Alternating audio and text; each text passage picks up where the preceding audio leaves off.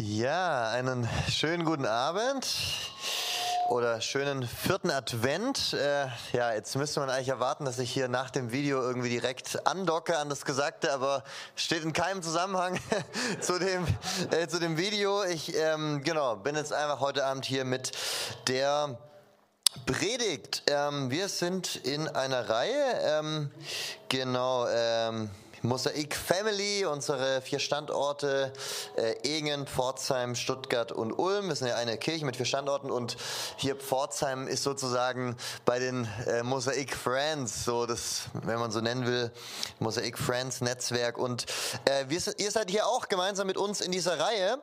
Ähm, Let there be light. Lass dort Licht scheinen.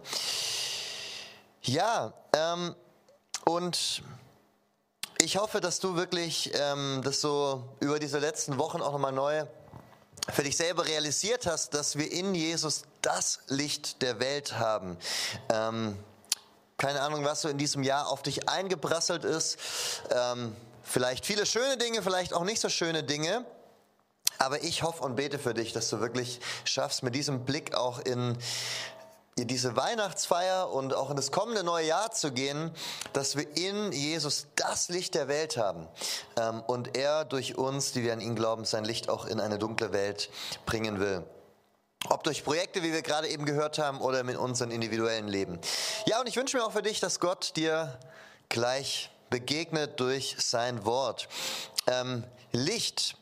So, wenn wir über Licht sprechen, in verschiedenen Kulturen und Glaubensrichtungen hat Licht eine besondere Bedeutung. Überall auf der Welt gibt es Bräuche, in denen das Licht eine besondere Rolle hat. Es gibt auf der ganzen Welt eine, eine Reihe von Festen, die Lichterfeste deswegen genannt werden. Nicht nur Weihnachten, aber Weihnachten ist auch eins davon. Und Weihnachten hatte von dem Moment an, als es gefeiert wurde, die Verbindung mit Licht. So, jetzt ist die Frage, Wann war das eigentlich? Wann hat man eigentlich zum ersten Mal Weihnachten gefeiert? Jetzt könnte man sagen, okay, ähm, an dem Tag von Jesu Geburt selbst. Aber jetzt mal davon abgesehen, ähm, zu welchem Zeitpunkt der Kirchengeschichte haben sich Christen das erste Mal zusammengehockt, um zusammen an Jesu Geburt zu denken? War das im ersten Jahrhundert? Nein. War es im zweiten Jahrhundert? Auch nicht, es war auch nicht im dritten Jahrhundert. Das allererste Mal wird Weihnachten im Jahr 336 im vierten Jahrhundert in einem römischen Kalender erwähnt. Also 340 Jahre nach dem Event selbst.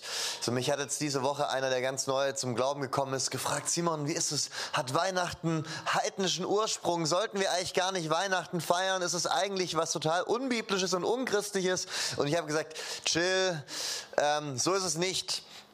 Aber es ist auch interessant, es zeigt ja, dass Christen scheinbar hunderte Jahre lang Kirchen gegründet haben und ihren Glauben gelebt haben, ohne dieses Fest Weihnachten zu feiern. Ähm, das macht es nicht zu was Falschem. Es veranschaulicht einfach nur, dass das Zelebrieren von diesem Tag in dem Sinne jetzt nicht was biblisch angeordnetes ist, so wie die Taufe oder wie das Abendmahl. Das sind Dinge, die gehören vom Neuen Testament her ähm, zu einer Kirche dazu. Ohne Abendmahl ohne Taufe gibt es keine Kirche. Das ist was eine was jetzt nicht optional ist. Du kannst jetzt sagen, ja, wir feiern den Palmsonntag oder nicht, oder wir feiern Weihnachten oder nicht, wobei ich jetzt keine Kirche auf dieser Welt kenne, die das nicht macht. Aber du kannst nicht sagen, wir haben kein Abendmahl und wir haben keine Taufen, machen wir nicht, ähm, verzichten wir drauf. Nee, aber trotzdem ist Weihnachten eine, ein, ein Fest, das eine, eine unglaublich starke Symbolkraft hat und ähm, die Frage ist, welche? So zu der Zeit ähm, im vierten Jahrhundert gab es im Römischen Reich einen großen Sonnenkult. Ähm, die Menschen damals, die nicht christlichen Glaubens angehört haben, haben in ganz großer Zahl die Sonne verehrt und teilweise auch richtig angebetet. Ähm, in dieser Zeit haben sich Kaiser abbilden lassen mit Sonnen über ihrem Kopf. Es gab einen ähm, ja, Gott in der Vorstellung äh, vieler Römer mit dem Namen Sol, der Sonnengott Sol. Ich weiß nicht, ob ich das richtig ausspreche, aber für den wurden alle vier Jahre Wettkämpfe abgehalten. Und schließlich wurde sogar für diesen Sonnengott ein Feiertag eingeführt. Und jetzt dürft ihr dreimal raten, wann war dieser Feiertag? Am Nee, das ist der Heiligabend am 25. Das ist ja auch so das Ding. Eigentlich, wie wir das jetzt hier machen in Deutschland, ist auch gar nicht so voll das Typische, glaube ich. Ich glaube, in ganz vielen Ländern wird es eher am 25. gefeiert. Wobei ich das immer schon irgendwie komisch fand, die Vorstellung, man wacht morgens auf und dann hast stark gleich die Geschenke. Irgendwie gehört es nämlich dazu, dass man den Tag lang hinfiebert und abends gibt es die. Ähm, ja, 24., 25., 12., da klingeln bei uns die Glocken. Das ist doch der Tag, an dem wir Weihnachten feiern. Ja, richtig. Und das ist nicht zufällig. Und ich habe ähm, hier mal eine, eine kurze Notiz von einem Bischof der Ostkirche, der im Mittelalter Folgendes über die Entstehung von Weihnachten geschrieben hat. Er sagte, nach feierlichem Herkommen pflegten die Heiden am 25. Dezember das Geburtsfest des Sonnengottes Sol zu feiern und zur Erhöhung der Festlichkeit Lichter anzuzünden. An diesen festlichen Bräuchen ließen sie auch das Christenvolk teilnehmen. Da nun die Lehrer der Kirche die Wahrnehmung machten, dass die Christen an diesem Feste hingen, kamen sie nach reiflicher Erwägung zu dem Entschluss, an diesem Tag fortan das Fest des wahren Aufgangs, also des wahren Aufgangs der Sonne, äh, das heißt der Geburt zu feiern. So in ihrer Verehrung ähm, des Sonnengottes waren viele Nichtchristen in der Zeit in gewisser Weise missionarisch unterwegs, indem sie auch Christen eingeladen haben, an dieser religiösen Feier teilzuhaben. Und eben nicht nur anwesend zu sein, sondern mit dem Anzünden von Lichtern in symbolischer Weise diesen Sonnengott auch zu verehren. Und leider haben Christen dort teilweise auch mitgemacht, so wie wir heute oft auch unseren Glauben kompromittieren, indem wir sagen, wir geben anderen Dingen, Personen, ähm, vielleicht sogar wirklich scheinbaren Göttern dieselbe Ehre, die eigentlich nur dem dreieinigen Gott alleine zusteht. Und die Kirche in dieser Zeit hat einen Schritt gemacht, mit dem sie ein Statement setzen wollte. Die haben einfach, ich sag mal, ganz frech äh, die Geburt von Jesus an, auf den Tag gesetzt, wo andere ihren Sonnengott anbeten, um zu zeigen, ey, er ist eigentlich der eine wahre, der der Anbetung würdig ist. Er ist, mit ihm ist die wahre Sonne aufgegangen. Ähm, mit Jesus Christus ist wirklich die Sonne aufgegangen. Mit ihm ist wirklich das Licht in unsere Welt hineingekommen. Nicht dieser Sonnengott soll, sondern Jesus Christus. Mit ihm ist die wahre Sonne aufgegangen. Und deswegen wollen wir an dem Tag, an dem Nichtchristen ihren Sonnengott verehren, unser eigenes Fest feiern, der Tag, an dem die Sonne wirklich aufgegangen ist, der Tag, an dem Jesus geboren ist. Die Christen haben bei diesem Kult, ähm, also, also haben bei diesem Kult nicht mitgemacht, weil sie vor niemand anderem auf die Knie gehen wollten als vor ihrem Gott alleine. Beziehungsweise mit diesem Fest sollte auch das nochmal äh, gezeigt werden. Hey, nee, das ist der, den wir verehren. Das ist der, den wir groß machen. Nicht irgendeine andere Gottheit, der hier in unserer Gesellschaft gerade total ähm, verehrt und gehypt wird. Und so haben sie was gemacht, was wir heute auch machen. Sie haben Brücken zu, ihrer, zu den Menschen in ihrer Zeit geschlagen, um so die Botschaft von Jesus in einer Art und Weise weiterzugeben, dass ihre Mitmenschen das auch verstehen. Also so, so wie ja, so wie wir heute vielleicht sagen, ähm, YOLO, also gut, jetzt nicht mehr, das war vor drei, vier Jahren so ein Begriff, aber ähm, äh, ich ich, ich habe diesen Begriff YOLO auch gern verwendet. Sag, ja, YOLO, richtig. You only live once. Und deswegen leb für Jesus. Weil was kannst du Besseres mit deinem Leben machen? Also ich habe eine Predigt mal gehalten in irgendeinem Jugendgottesdienst mit dem Begriff YOLO. Ja, YOLO. 100 Prozent stehe ich voll dahinter. Genau deswegen lebt mit Jesus. Ähm, also man, es ist ja nur schlau, Begriffe und, und Feste und Dinge irgendwo mit den Menschen was verbinden, irgendwo mit der, der richtigen Bedeutung zu geben. Deswegen sage ich auch, hey, es sollten Christen die sein, die am Gottesdienst am meisten abgehen, weil wir haben Grund zu feiern, wir haben Grund zu tanzen. Ähm, ja, Gut, YOLO, vielleicht heute nicht mehr dieses Jugendwort schlechthin. Ich weiß diese Sozialarbeiter kennt, die, äh, weiß nicht, ob hier jemand Sozialarbeiter ist, aber die dann irgendwie so, ähm, die, die so reden, wie sie denken, dass junge Menschen heute reden oder Lehrer, die dann so reden, wie sie denken, dass junge Leute heute reden, um irgendwie so Brücken zu schlagen zu den Leuten und jeder denkt sich nur, ah, du kommst fünf Jahre zu spät, das, äh, nee, nee. Aber ich bin auch schon so, auch schon da angekommen. Also mir wurde jetzt gesagt, Skinny Jeans geht nicht mehr. Wir sind bei Highway Jeans angekommen. Und ich bin immer noch so in meinem 2012er Denken. Skinny Jeans sind noch gerade total aktuell. Okay, ich werde es weitertragen. Ja, also die Christen damals haben finde ich das schlau gemacht. Sie haben Jesus als die wahre Sonne gepredigt und ähm, Interessant ist auch eben, wie ähm, Malachi 3, Vers 20 damals äh, verwendet wurde, nämlich ich behaupte mal, dieser Vers, da geht es nicht ursprünglich um Jesus, aber der wurde auch verwendet, um eben damit eine, eine gute Predigt zu verknüpfen. Malachi 3,20, äh, der wurde tatsächlich damals im 4., 5. Jahrhundert besonders gern zum Weihnachtsfest gelesen. Ähm, Finde ich spannend. Euch aber, die ihr meinen Namen fürchtet, soll aufgehen die Sonne der Gerechtigkeit und Heil unter ihren Flügeln, und ihr sollt herausgehen und springen wie die Mastkälber wow, wenn Jesus in unserem Herzen ist, dann sollen wir springen wie die Mastkälber. Ich kann mir richtig vorstellen, wie, wie die Bischöfe damals das so gebreached haben. Ähm, aber finde ich irgendwo so stark, dass sie eben damals klar Stellung bezogen haben. Ey, die Sonne ist nur was Geschaffenes, aber Jesus, er ist der Schöpfer aller Dinge. Er ist die wahre Sonne für uns Menschen. Und damit ist Weihnachten von Anfang an ein missionarisches Statement gewesen. Die Menschen verehren die Sonne, weil sie sich erhoffen, dass diese Sonne ihr Leben verändern kann. Aber mit Weihnachten ist das Statement gesetzt, dass alleine Christus verehrt werden soll, der Leben wirklich verändert. Und was damals gegolten hat, das gilt auch heute. Menschen suchen in Dingen, in anderen Menschen, in Beziehungen, in, in, politischen Systemen und so weiter, das, was ultimativ nur in Jesus zu finden ist. Wir alle beten irgendwas an. Wir Menschen sind auf Anbetung ausgelegt. Aber wenn wir nicht Gott anbeten, dann wird sich unser Fokus auf was anderes richten und irgendwas werden wir anbeten, das dann zu unserem Gott wird, das uns wichtiger, größer und beeindruckender erscheint. Und so wie die Nichtchristen in dieser Zeit dem gesellschaftlichen Druck irgendwo unterstanden sind, ihre Verehrung denselben Götzen zu geben wie die Menschen in ihrem Umfeld, so stehen auch wir manchmal unter dem gesellschaftlichen Druck oder der Versuchung, ähm, dasselbe zu tun mit anderen Götzen unserer Zeit. So gibst du vielleicht deine Verehrung, wenn du Jesus noch nicht kennst oder ihm nicht straight nachfolgst, deiner Karriere, deinem Lifestyle, einem anderen Menschen oder du machst dich selber zu deinem Zentrum der Verehrung. Ja, und dann wünsche ich mir wirklich für dich, dass du siehst, dieses Kind in der Krippe, dieser holde Knabe mit lockigem Haar ähm, ist nicht nur ein süßes kleines Baby, sondern wirklich der, der er sagt zu sein, das Licht der Welt dessen Glanz alles andere eigentlich wie ein kleines Glühwürmchen aussehen lässt, wenn man wirklich mal verstanden hat, wer er ist.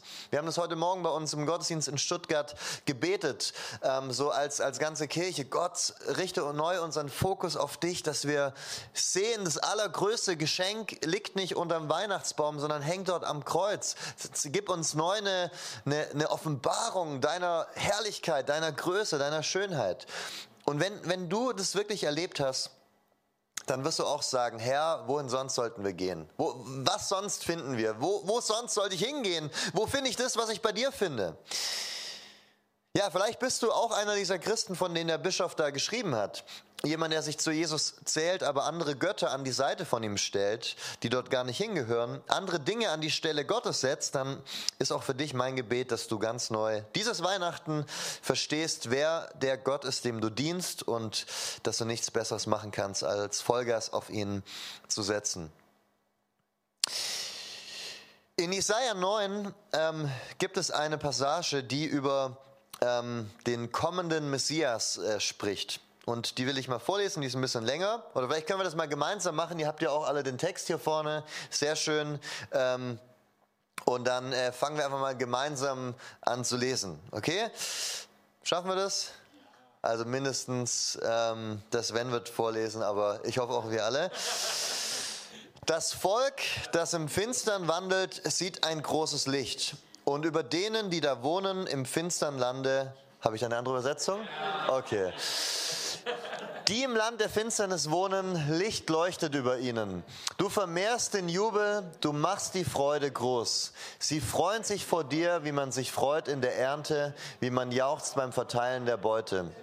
Denn das Joch ihrer Last, den Stab auf ihrer Schulter, den Stock ihres Treibers zerbrichst du wie am Tag Midians. Denn jeder Stiefel, der dröhnend einherstampft und jeder Mantel in Blut gewälzt, verfällt dem Brand, ein, wird ein Fraß des Feuers. Denn ein Kind ist uns geboren, ein Sohn uns gegeben und die Herrschaft ruht auf seiner Schulter. Und man nennt seinen Namen wunderbarer Ratgeber, starker Gott, Vater der Ewigkeit, Fürst des Friedens. Groß ist die Herrschaft und der Friede wird kein Ende haben auf dem Thron Davids und über seinem Königreich. Es zu festigen und zu stützen durch Recht und Gerechtigkeit von nun an bis in Ewigkeit. Der Eifer des Herrn der Herrscher wird dies tun. Das Volk, das im Finstern wandelt, sieht ein großes Licht und über denen, die da wohnen, scheint es hell. Ja, ähm, so der, der Hintergrund von dieser Passage ist, dass das Volk Israel ähm, ja, belagert wurde von verschiedenen Seiten. Das, zu der Zeit ähm, war ja Israel auch schon gesplittet in zwei Teile. So, das sieht man, ähm, wenn du so ein bisschen bibelkundig bist. Am Anfang war das eine große Nation und dann ist das Königreich relativ früh gesplittet worden in zwei Teile. Und Nordreich, Südreich. Das Nordreich wurde schon von einem ja, von den Assyrern äh, belagert und ähm, erobert. Und im Südreich wussten die, uns steht das Ganze auch bald bevor. Und in das Ganze hinein kriegt der Prophet Jesaja von Gott diese Message gesagt, die er an das Volk weitergibt. Ihr seid in der Finsternis, aber ein, ein König wird kommen und er wird dieses bedrückende Joch, die Jochstange auf eurer Schulter zerbrechen und ähm, jeder Mantel, der, der, der, der blutig ist, wird, wird weggehauen werden und es wird es wird ähm, vorangehen und eine glorreiche Zukunft steht uns entgegen, weil uns ein Kind gegeben ist. Und das ist krass, was dann alles hier über dieses Kind ausgesagt wird. Er ist Gott, er ist ewig Vater, er ist Friedefürst, er ist Wunderrat und er wird für alle Zeit auf dem Thron sitzen. Das ist schon das Aufregende, dass dieser Messias, dieser zukünftige Befreier, der da angekündigt wird, mit Eigenschaften beschrieben wurde, die eigentlich nur Gott hat. Das ähm, weiß ich nicht, ob damals jeder Leser, Hörer das so verstanden hat, aber ja, stark, was hier gesagt wird. Der Messias, Gott selbst. Aber der Unterdrücker ging nicht. Das Südreich wurde auch erobert. Die wurden ins Exil verschleppt und äh, danach kam der nächste und dann ging es eigentlich immer nur bergab. Da haben sich die, die wurden zum Vasallenstaat und es haben sich immer nur die jeweiligen Machthaber abgewechselt. Und diese messianischen Verse, diese Verse über den zukünftigen Befreier, über den Messias, über den Erlöser, die gerieten regelrecht in Vergessenheit. Die haben ganz lange keine Rolle mehr gespielt. So andere Dinge bestimmten den Glauben und das Denken der Leute. Aber die Stellen über dieses Versprechen Gottes gerieten in Vergessenheit. Gott hat es gesagt, er hat es versprochen, aber irgendwie, es kam nicht so, wie, wie er hofft. Und im Gegenteil, die, die, die Unterdrücker kamen und so gerieten diese Stellen in Vergessenheit. Und so geht es uns auch manchmal mit manchen Bibelversen. Ähm, auch wenn du so, äh, wenn du so in die Kirchengeschichte guckst oder auch in die kirchliche Landschaft der Gegenwart, ich finde es schon interessant, wie manche Passagen, die von uns total ähm, vergessen worden sind, in anderen Teilen der Welt eine riesige Rolle spielen. Also in äh, Südamerika diese ganze Befreiungstheologie, hat er, wo, wo diese ganzen Passagen über Gott, der Ungerechtigkeit beendet und so weiter, eine, eine riesige Rolle gespielt haben. Ähm, wo, wo manche Verse so ganz neu entdeckt wurden. Ich behaupte auch, das ist so mit Versen über das Wirken des Heiligen Geistes, wo nicht so war, dass man jetzt irgendwie dann über Jahrhunderte die anders gedeutet hat, sondern man einfach die fast schon vergessen hat, die, die verschüttet wurden. Und irgendwann haben Christen ganz neu gesagt, hey, Moment mal, aber da steht doch was in der Apostelgeschichte von Zeichen und Wundern und das wollen wir erleben und danach strecken wir uns aus. Also das, was, was wir heute auch schon sehen können, wenn wir uns so die letzten paar hundert Jahre angucken, dass manchmal Passagen nicht anders gedeutet werden, aber einfach irgendwie in unserem Denken nicht mehr so die Rolle spielen. So war das auch mit diesem Messias und diesen ganzen vielen Stellen, die, da, die es da gibt in der Bibel, diesen vielen Prophezeiungen über einen kommenden Erlöser. Und der Unterdrücker kam und der nächste kam und so weiter. Und über hunderte Jahre wurde das vergessen. Aber dann, spannenderweise, ist die Hoffnung auf einen Erlöser neu entfacht. Und diese alten Texte, die wurden den Juden wieder auf eine ganz neue Weise wichtig. Also die, die Römer, die waren die Besatzer und ähm, wer sich so ein bisschen mit Geschichte auskennt, der weiß, es waren keine angenehmen Besatzer, die haben sich in respektloser Weise dort breit gemacht, in dem Heiligtum der Juden, ihre Gottheiten ähm, reingestellt, da Schweine geschlachtet, um das ganze rituell zu verunreinigen, Leute abgemetzelt, die ihren Mund aufgemacht haben gegen, ähm, ja, gegen das Joch der Römer. Und in dieser Zeit hat man ganz neu diese Hoffnung ähm, wurde ganz neu die Hoffnung entfacht anhand dieser jahrhundertealten Prophezeiungen auf einen Befreier. Die Sehnsucht nach einem Befreier, der kommt und das Joch der Römer abschüttelt, wurde ganz neu ähm, den den Israeliten wichtig. Und ich bin gerade in diesem Thema voll drinne. Ich habe vorher schon mit jemandem gequatscht, weil ich mich gerade mit so einer Sekte beschäftige, deren äh, Sektenführer behauptet, so eine Art Messias der Endzeit zu sein und dass er in der Bibel vorausprophezeit worden sei. Ähm, weiß nicht, ob ihr schon mal von dieser südkoreanischen Sekte Shincheonji gehört habt. Jeder, der mich kennt, der weiß, in jeder zweiten Predigt mindestens habe ich irgendeinen kleinen Seitenhieb auf die. Ich glaube, jedes Mal, als ich hier war, die letzten Male. Aber es ist einfach faszinierend, wie viele Parallelen es gibt und passt auch perfekt zu meinem Thema heute. Ähm, und die sagen einfach knallhart, ja, ähm, bis Jesus kam, hat keiner diese ganzen Stellen verstanden und so ist es halt auch mit unserem Neuzeit-Endzeithirten. Ähm, hat auch keiner verstanden, dass es den geben soll, aber jetzt Surprise ist er da und äh, jetzt erklärt er euch, dass er eigentlich die ganze Zeit mit der und der Stelle gemeint war, die nie einer so ausgelegt hat. Aber der Punkt ist, ähm, hunderte Jahre lang vor Jesus haben die Menschen eben sehr wohl diese Stellen gelesen und verstanden, da kommt ein Messias. Und die haben sich gefragt, wo bleibt er denn? Wo ist er denn? Wo, wo, wann kommt er denn endlich?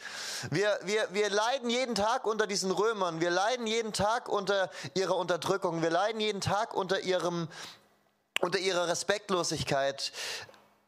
Die nehmen uns unser Land oder treiben die Steuern so weit hoch, dass wir unser Land verkaufen müssen ähm, und werden in unserem eigenen Land letztlich zu, ja, zu niemanden.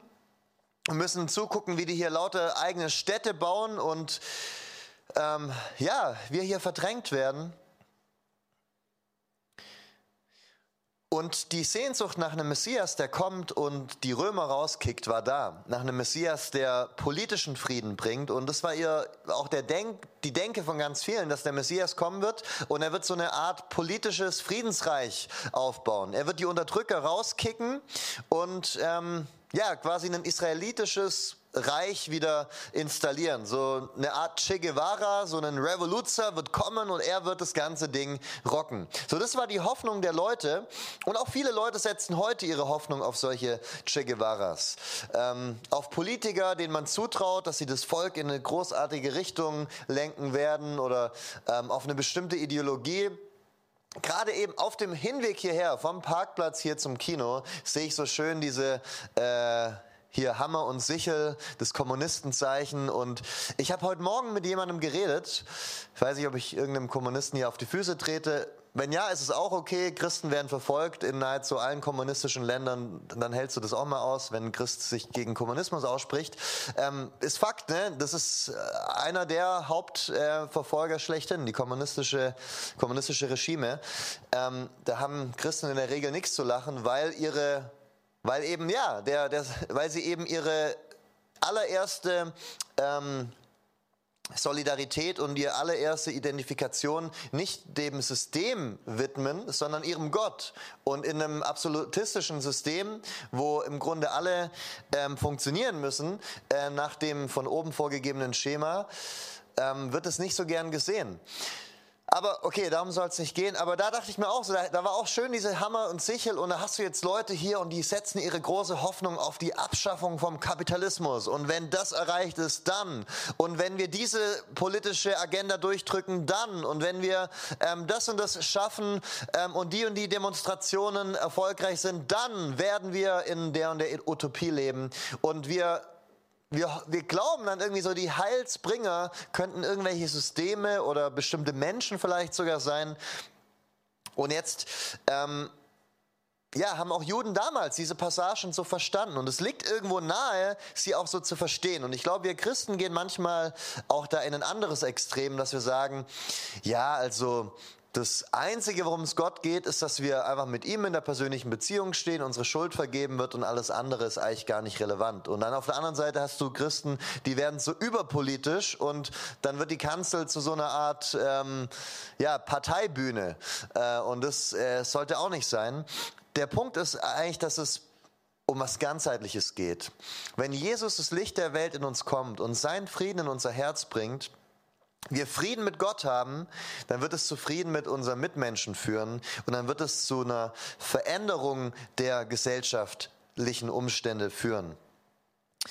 Jesus tut beides. Er vergibt uns unsere Schuld und er gibt uns Frieden in unser Herz. Und aus dem heraus, aus einer neuen Identität als Kinder Gottes, wo sein Licht in uns und durch uns in die Welt scheint, kommt Frieden in die Welt.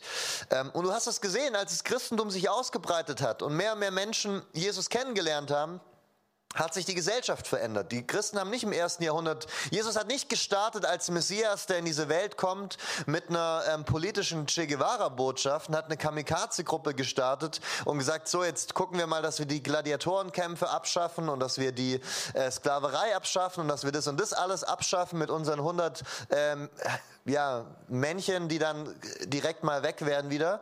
Es war eine Revolution der Herzen. Du hast Jesus ist gekommen als der Messias, als der Friedensverkündiger, als der, der das Evangelium predigt und Menschen auf seinen Weg ruft. Und und jeder einzelne Mensch, der ihm nachgefolgt ist, wurde zu so einer Reich Gottes Zone, der anders denkt, der anders lebt.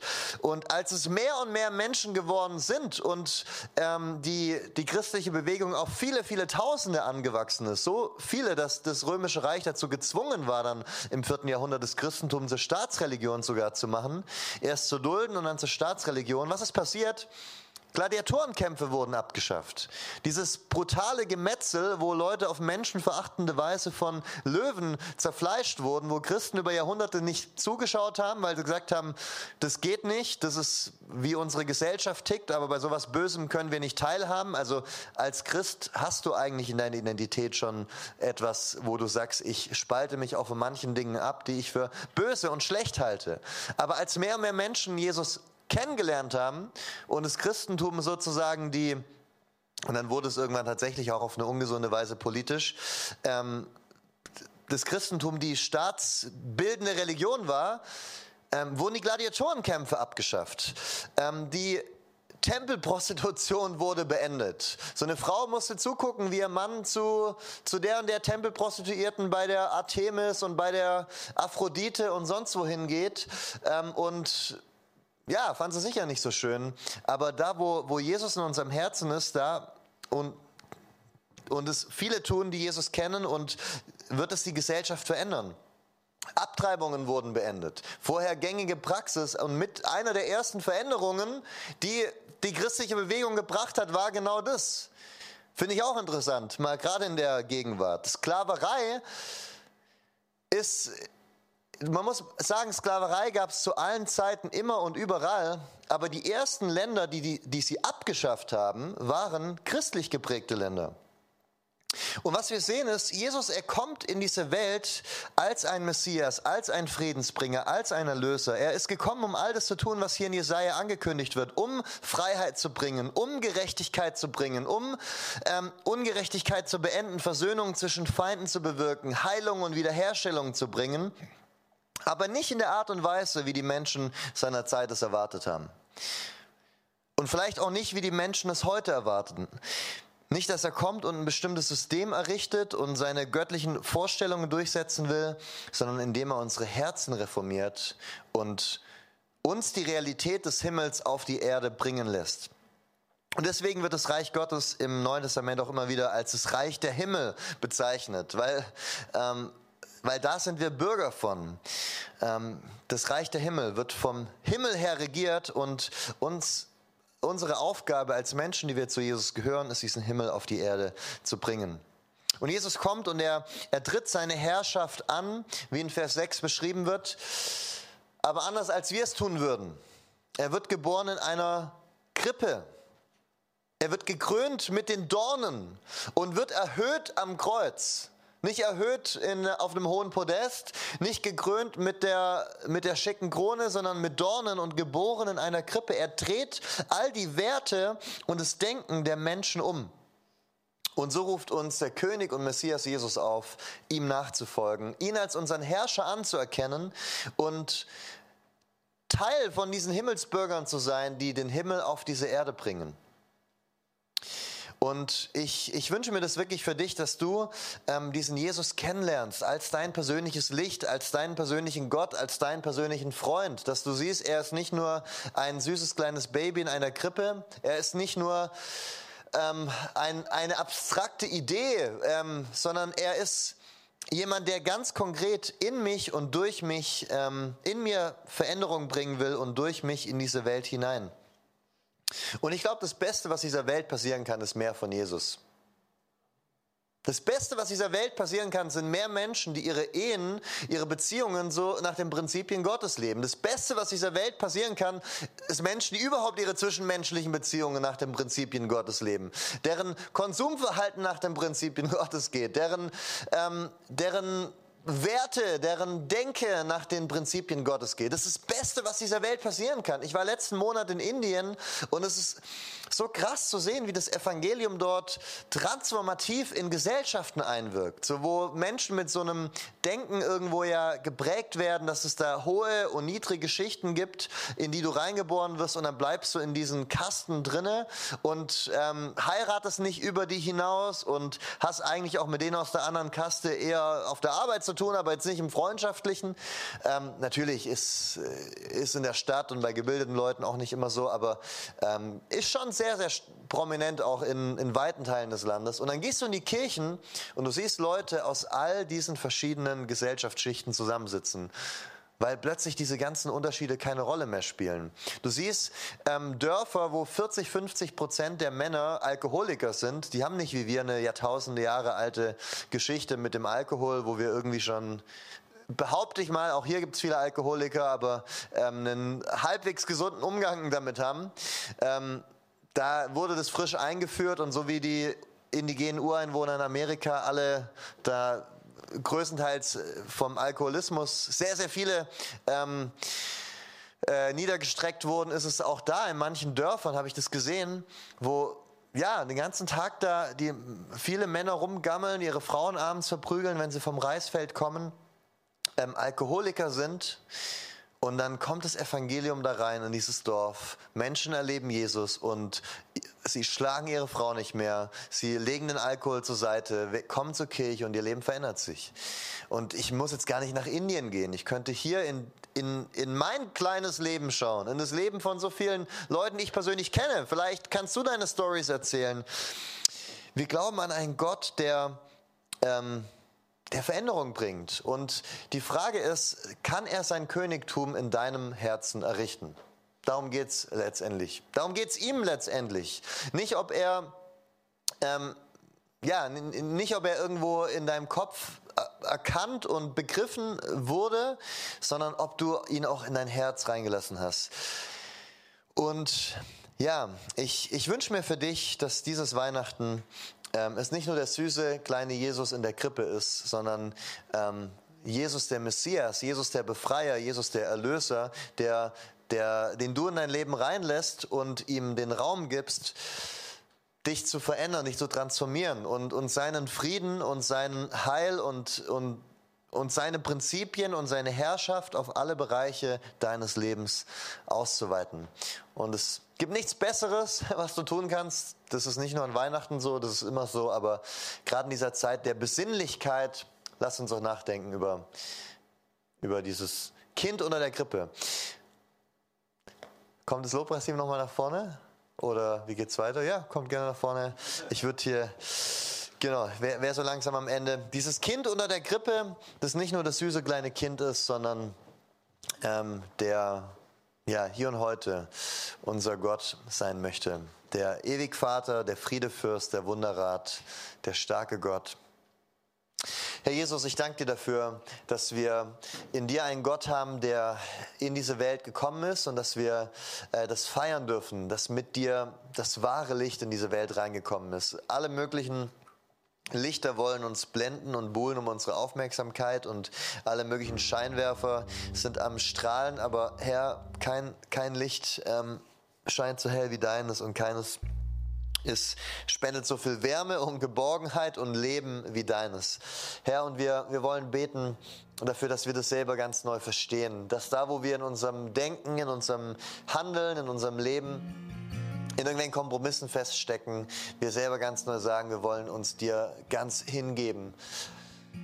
Jesus, du unser Leben.